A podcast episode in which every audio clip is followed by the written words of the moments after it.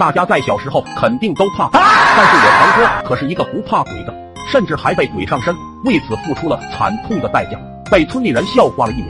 在农村，堂哥的不爱学习是出了名的，因此挨打对表哥来说就是家常便饭。三天男子单打，五天男女混合双打。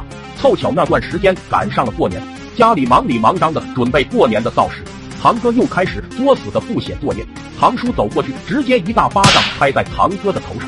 堂哥气势汹汹的抬头看了老爸一眼，然后哼唧了一声，就又低下头乖乖的写作业，心中想。好汉不吃眼前亏。等堂叔和堂婶进了厨房，忙碌起来，堂哥就和解放了一样，趴在沙发上吃着零食，看着电视。等堂叔和堂婶回屋，看到了这一幕，气得拿起凳子和皮带就追着堂哥打。堂哥也不是傻子，站起来就往外跑，边跑边吆喝道：“嘿嘿，追不上我吧？看你们怎么打我！”正在他得瑟之时，呼嘿一声，堂哥就被石头绊倒在地。追上来的堂叔堂婶把堂哥按在地上，又来了个男女混合双打。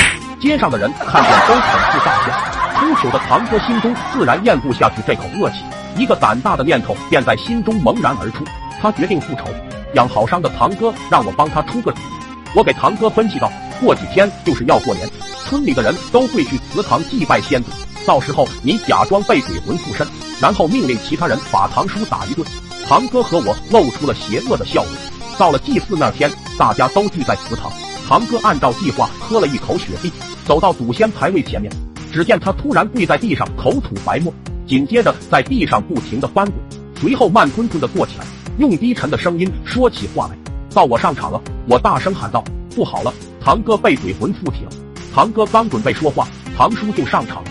看见堂哥发疯说胡话，堂叔直接脱下鞋子塞进堂哥嘴里，然后照着堂哥就是一顿踹，边踹还边骂：“哪里来的孤魂野鬼，敢上我儿子的身，老子跟你拼了！”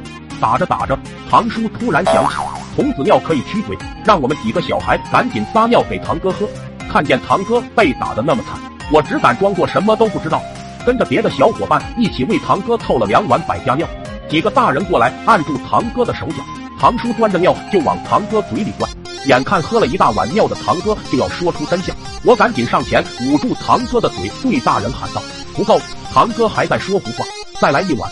看见弱小无助的堂哥含恨干了两大碗童子尿，已无力招供，我这才放心的回去。